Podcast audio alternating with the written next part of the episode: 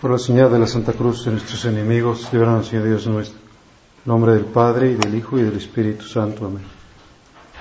Señor mío y Dios mío, creo firmemente que estás aquí, que me ves, que me oyes. Te adoro con profunda reverencia. Te pido perdón de mis pecados y gracia para hacer con fruto este rato de oración. Madre mía Inmaculada, San José, mi Padre y Señor, Ángel de mi guarda, interceded por mí. Pues una de las cosas que se ha dicho atacando a la Iglesia es que pues es una institución que anuncia desgracias, que sobre todo en épocas pasadas asustaba a la gente y especialmente en la época de Cuaresma o en la predicación de las misiones, pronunciaba sermones terribles sobre el infierno, que es un lugar donde hay un fuego que no termina, unas llamas espantosas. Y es también pues horrible la compañía del demonio, la presencia del demonio, esos seres pues que son como la personificación de lo malo y la desesperación del infierno, la angustia de la eternidad de esas penas y la compañía terrible de los otros condenados, del odio que reina en el infierno. Y así se podían seguir añadiendo pues como eh, descripciones de, esa situación terrible. Y como sabemos, pues esas críticas quizá hicieron que desapareciera casi del todo la predicación del infierno en la iglesia. Pero sabemos que no es sano porque sería mutilar la revelación.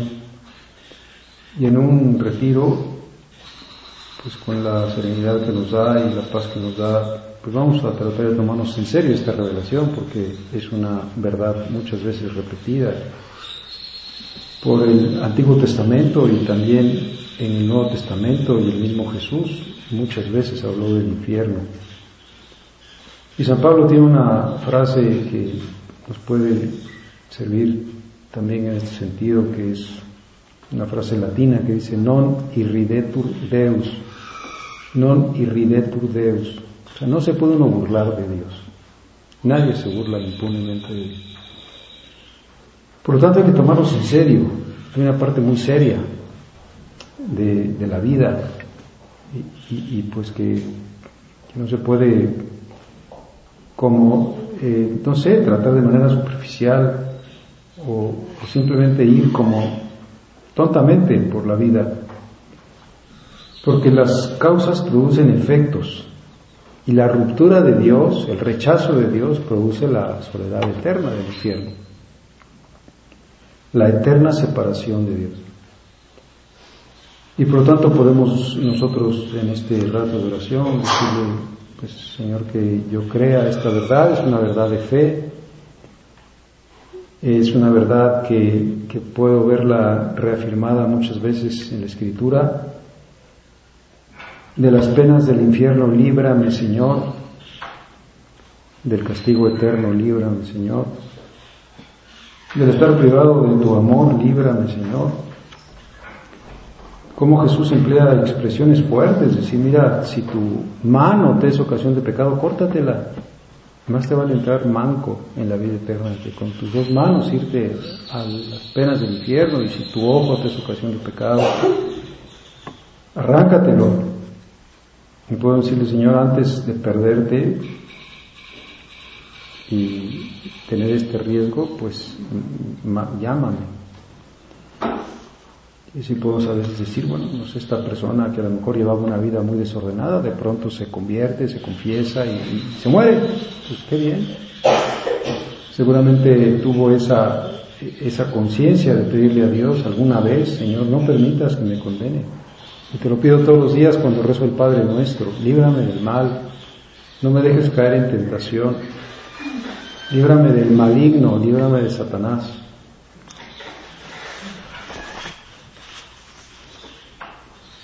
Apártense de mí, malditos, al fuego eterno, decía Jesús. Y nos presenta toda esa parábola largamente explicada de, del rico Epulón y el pobre Lázaro. Y dice, murió también el rico y fue sepultado en el infierno. Ahí donde el gusano no muere y el fuego no se apaga, ahí donde es el llanto y el rechinar de dientes. Si no nos estaba Jesús asustando, como si fuera un niño que lo voy a asustar para que se porte bien, pero realmente no pienso hacerle lo que le digo. Mira, niño, si te portas mal, pues te vamos a dejar afuera en la calle porque estás muy llorón o lo que sea, ¿no? Si uno está diciendo cosas que, que son verdaderas. Y dice San Pablo, los que no obedecen al Evangelio sufrirán la pena de una eterna condenación. Y el Apocalipsis dice, mas en orden a los deshonestos, incrédulos, homicidas, su suerte será en el lago que arde con fuego y azufre. Oh San Pablo, pues los fornicarios, ni los adúlteros, ni los sodomitas, ni los ladrones poseerán el reino de los cielos. Y también el Apocalipsis dice, los hombres buscarán en aquellos días la muerte y no la hallarán, desearán morir y la muerte huirá de ellos. Pues una perspectiva terrible, que como decíamos, pues vamos a tomarnos en serio, es la, la revelación de Dios y es la fe de la Iglesia, recordada otra vez en este subsidio que como sabemos tenemos siempre que recurrir a él, del catecismo de la Iglesia Católica. Jesús habla con frecuencia de la gehenna y del fuego que nunca se apaga, reservado a los que hasta el fin de su vida rehusan creer y convertirse, y donde se puede perder a la vez el alma y el cuerpo, el hombre entero. Los, condenados también resucitarán para sufrir corporalmente. La enseñanza de la Iglesia afirma la existencia del infierno y su eternidad. Una verdad de fe que existe y es una verdad de fe que es eterna.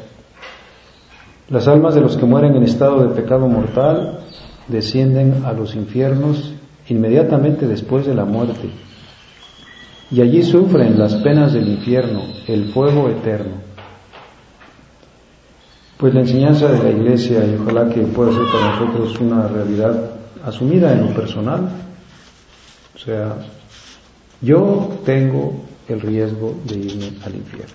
No hay nadie sobre esta tierra que esté confirmado en gracia, que esté con la seguridad absoluta dada por Dios de que no tiene ese riesgo ya porque es tan santo o está tan unido a Dios que es imposible que se pierda. ¿Ya no? Para todos existe como posibilidad y, y vamos a tomárnosla muy en serio.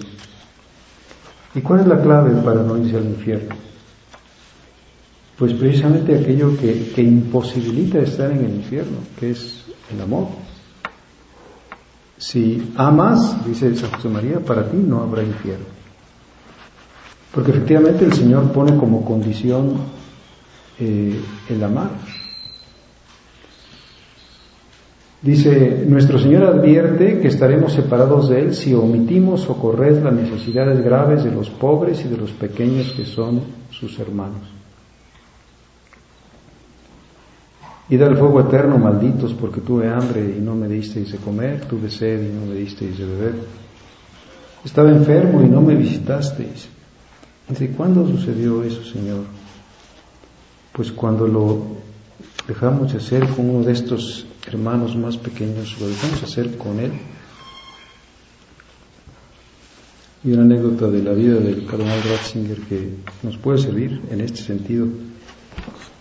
Así que fue una vez a, dar una conferencia a una universidad europea, siendo como era un, sabio profesor, y en una de las paredes de esa universidad, como suele pasar en las universidades, pues había una, una pintada un letrero que había pintado algún gamberro que digo por pintar cosas Y lo que había pintado ese hombre era una frase de Sartre, que dice, una frase muy triste, exactamente al revés de lo que dice Dios. Dice Sartre, el infierno son los otros. Pues sí, toda la doctrina de Sartre, como sabemos, es esa, esa náusea de, pues, de la relación con los demás, del encuentro con el prójimo. Y decía, el infierno son los otros. Y en la conferencia el, el cardenal Ratzinger pues quiso empezar haciendo referencia a esa frase que había acabado de leer al pasar por ahí. Y dijo, el infierno no son los otros, el infierno es estar solos. Pues el infierno es el egoísmo, el infierno es la, la cerrazón en el yo. Y por eso podemos preguntarnos, pues, si nuestra vida está planteada en términos de donación. Si podemos decir cada uno, pues cuando nos pregunten, ¿y qué estás haciendo ahorita? Podríamos nosotros contestar, pues ahorita estoy amando, estoy tratando de amar, estoy tratando de darme, estoy tratando de servir, estoy tratando de ayudar, estoy tratando de sonreír. Porque quiero tener una vida en términos de donación. Y todos los hombres, en un momento dado de su existencia, se plantean esta disyuntiva. ¿Cómo voy a plantear mi vida? ¿En términos de donación o en términos de posesión? O sea, ¿la vida para mí o la vida para dar? Pues si la planteo para mí, estoy corriendo el grave riesgo de, de estar solo. Una persona que vive para sí misma se queda sola, se encierra. Y por eso decía el cardenal, el infierno es estar solo. El infierno no son los demás, al revés. Si yo me abro a los demás, voy a estar, pues, evitando el riesgo de estar en el infierno. Si me cierro, voy a tener el riesgo de quedarme solo. El infierno es el estado de autoexclusión de la comunión con Dios y con los bienaventurados. Autoexclusión. Dios no me manda al infierno. Yo me fui cerrando, me fui haciendo más y más egoísta. Por eso el Señor cuando habla del infierno, las parábolas que pone sobre el infierno siempre es en relación, no tanto a pecados, pues no sé, de, comisión, sino a pecados de omisión. Por ejemplo, las vírgenes necias que no llevaron aceite, les faltó eh, llevar aceite y se quedaron afuera. O el que recibió ese talento y no hizo nada con el talento, no hice lo que debía haber hecho. Por eso podemos en este examen que hacemos en el curso de retiro preguntarnos así con toda sinceridad, ¿tú eres una persona que sabe querer? ¿Es una persona que sabe amar? ¿Es una persona que como que le sale natural el darse? ¿O es una persona que está siempre girando en torno a sí misma? Y se parece pues a esos insectos que están siempre dándole vueltas a un foco. Es decir, estoy siempre en mí el planteamiento de mi vida es pues que yo me la pase bien. Es mi propia satisfacción. Es que las demás gentes me, me tengan en cuenta. Es que yo sea pues una persona que, que sea reconocida. Que, que me dé mi lugar. Yo no soy una persona que, que voy a ponerme, decía San José María, como una alfombra donde los demás pisen blando. Pero vamos a preguntarle al Señor cómo ve nuestro corazón. O sea, ¿de qué tamaño es nuestro corazón? Es un corazón como grande, que quepan todos, que pues que haya sabido aprender a perdonar, que, que no tenga enemigos, que, que no tenga resentimientos, que no haya rechazado a nadie, que no sea racista, que no sea clasista, que no diga, no, pues esta persona no la recibo bien porque pues es de otra condición o es de otro color o es de otra religión o es de pues otra lengua o es un inmigrante y yo pues no soporto a los lo que sea a los guatemaltecos o los salvadoreños o a los negros porque, porque mi corazón se, pues, se ha vuelto como, no sé, discriminador. Pues ojalá que el Señor diga, haz que tu corazón se expansione, que, que, quieras más, que aceptes a todos, que te dediques a, vivir las obras de misericordia.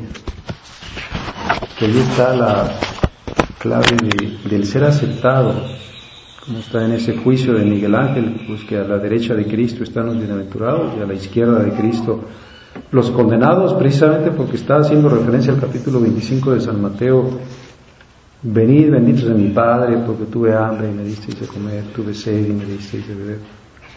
Entonces podría yo examinar pues cada una de las obras de misericordia, a ver si las vivo las obras de misericordia materiales y las obras de misericordia espirituales. Por ejemplo, una de las obras de misericordia espirituales es sufrir con paciencia los defectos del prójimo.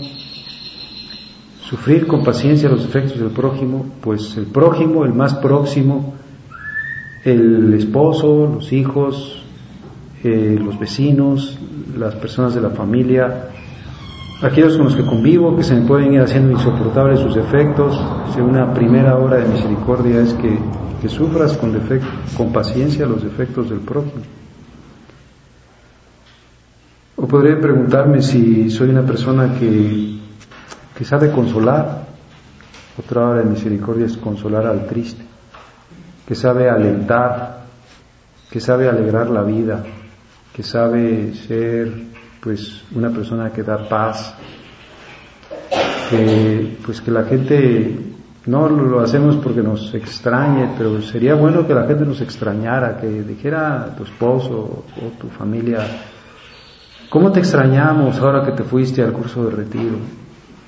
O la cual puede decir, pues, ¿cuándo hay otro curso de retiro para que te vayas otra? Porque, porque pues estamos más tranquilos cuando te vas, descansamos. No, ¿qué falta nos haces? ¿Cómo eres la alegría de la casa? Eres nuestra alegría porque, pues porque nos consuelas. Corregir al que hierra, pues decir las cosas, hacer aquello que se llama la corrección fraterna. Corregir al que hierra evita el espíritu crítico evita los chismes. Tienes algo que decirle a una persona, díselo de frente, con caridad, con cariño. No a sus espaldas y pues en una reunión donde estés haciendo que tenga menos fama, porque eso es una deslealtad, es una cobardía. Tratar muy bien a una persona cuando estamos junto a ella y, después hablar mal de ella a sus espaldas, pues es hipocresía. Corregir al que lleva. Práctica evangélica. Precisamente porque sabemos querer. Dice, ¿sabes por qué te voy a decir esto? Porque de verdad porque te quiero. Porque quiero hacerte un bien. Porque esto no te está favoreciendo en cualquier sentido. Enseñar al que no sabe. San José María decía, la obra es una gran catequesis, o sea, la obra está para, para dar doctrina. Pues si nosotros participamos de la formación de la obra, qué bueno sería que dijéramos, pues yo dedico mi tiempo también a, a enseñar al que no sabe, a dar doctrina, a pues enseñar el catecismo, a, difundir la, el mensaje del Papa, a a, difundir la doctrina moral de la iglesia sobre lo que sea, el matrimonio, sobre la vida. Pues enseñar que no sabe. Rogar a Dios por los vivos y los difuntos. Qué buena obra de misericordia. El otro día leía de una santa que fundó una congregación religiosa que tiene como único fin el rogar por las almas del purgatorio, el sacrificarse y el vivir pidiendo por las almas del purgatorio. Aunque no nos dé tiempo de hablar del purgatorio en este retiro, porque pues es breve. Pues ojalá que tengamos otra vez conciencia cuánta obligación tenemos de rezar por las almas del purgatorio, especialmente por las almas de aquellos que han sido más cercanos a nosotros. Que no nos olvidemos durante toda nuestra vida, por ejemplo, de rezar por el eterno descanso de nuestros padres o de nuestros hermanos, especialmente que lo hagamos durante la Santa Misa. San José María al final de la misa siempre dejaba un, memento de difuntos por sus padres, un, un responso por sus padres. Pues una gran obra de caridad, aquellos a los que nunca podremos pagarles suficientemente lo que han hecho por nosotros, porque nos han dado la vida y nos transmitieron la fe y seguramente se esforzaron se sacrificaron por nosotros a pesar de sus efectos. Una obra de misericordia, especialmente en el mes de noviembre, rogar a Dios por vivos y difuntos, o especialmente en los aniversarios, ya sea en el aniversario anual o en aniversario mensual, por ejemplo, decir, pues mi padre murió el día 19 de septiembre y cada día 19 me acuerdo especialmente de rezar por él y les digo a mis hermanos, les recuerdo a mis hermanos que ese día es 19, que recen por él, que vayan a misa o que ofrezcan una misa, pues voy a la parroquia a decir quiero una intención todos los días 19 y me voy a gastar un poco de dinero porque tengo este deber de caridad, de rezar a Dios por vivos y difuntos. Y por los vivos.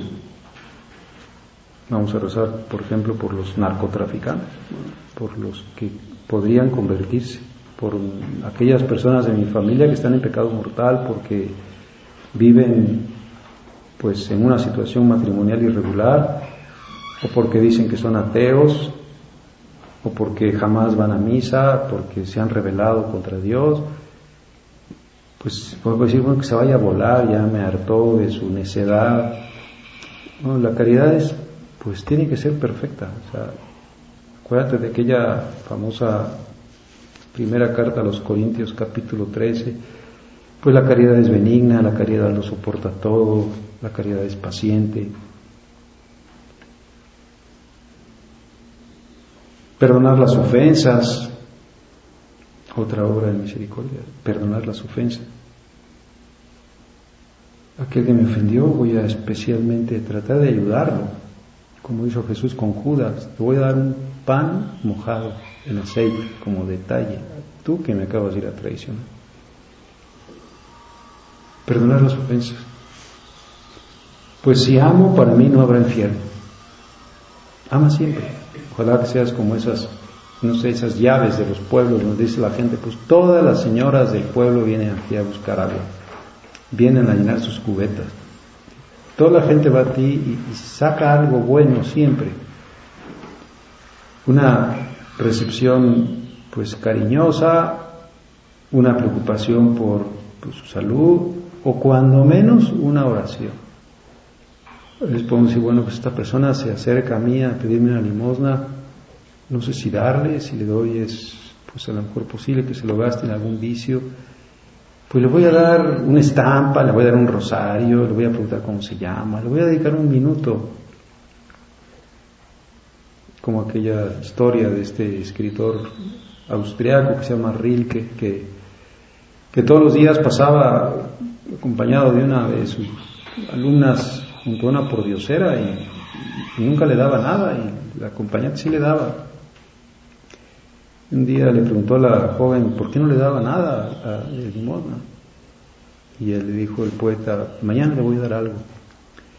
Y al día siguiente llegó con una rosa y se acercó y le dijo una palabra de cariño y le dio la rosa. Y aquella viejita se puso tan contenta que tomó la rosa y se fue inmediatamente, feliz. Y en una semana no, no estuvo pidiendo limosna. Hasta que al final, al séptimo día, volvió a pedir limosna. Y la joven le preguntó a Rilke, ¿y de qué habrá vivido esta viejita estos siete días? Y el poeta le contestó, de la rosa. O sea, de la felicidad que le produjo la rosa. Ese detalle es que nadie a lo mejor me había, pues me había te había preocupado por darme algo así, como este detalle especial. Pues Señor, ayúdanos a, saber querer. Una persona que sabe querer, una persona que es útil. Decía también San José María, para servir, servir. O sea, para servir, para que sirvas en esta vida, para que no seas una persona que pues consumió más de lo que produjo, sirve. Pues una vida planteada en términos de servicio aunque a veces parezca que es excesivo, que están abusando de mí, no te preocupes, o sea, ese ejemplo es algo que jamás se perderá. Adelántate en el servicio, bueno, voy a, no esperar a que otros lo hagan, lo voy a hacer yo, voy a ir por adelante y como sabemos muy bien, pues el ejemplo siempre cunde. Y es la mejor manera, en vez de a lo mejor ponerme de mal humor o regañar, voy a estar siempre en este estado de donación.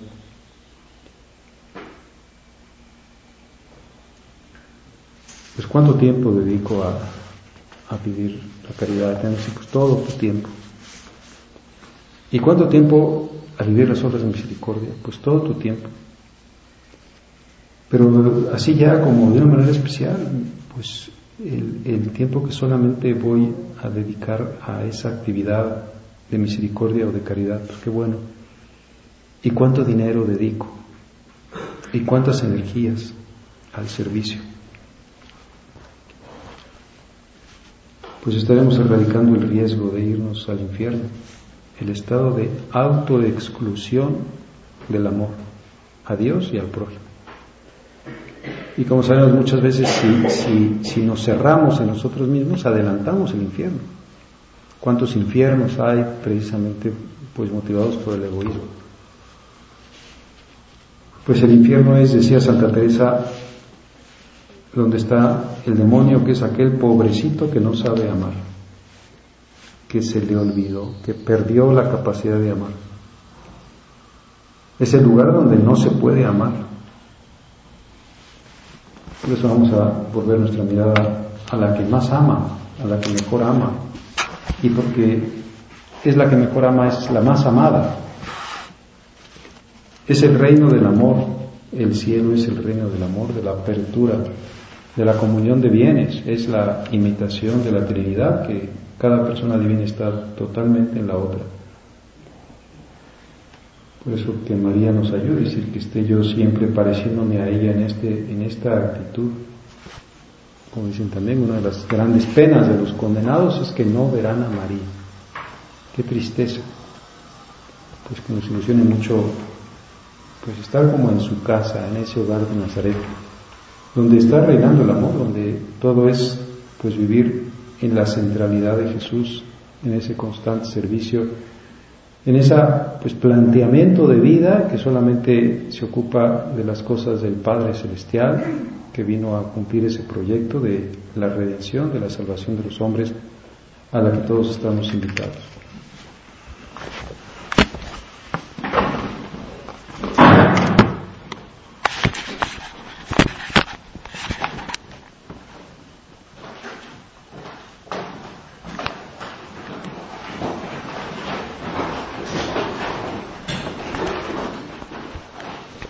Te doy Dios mío, por los buenos propósitos, afectos e inspiraciones que me has comunicado en esta meditación.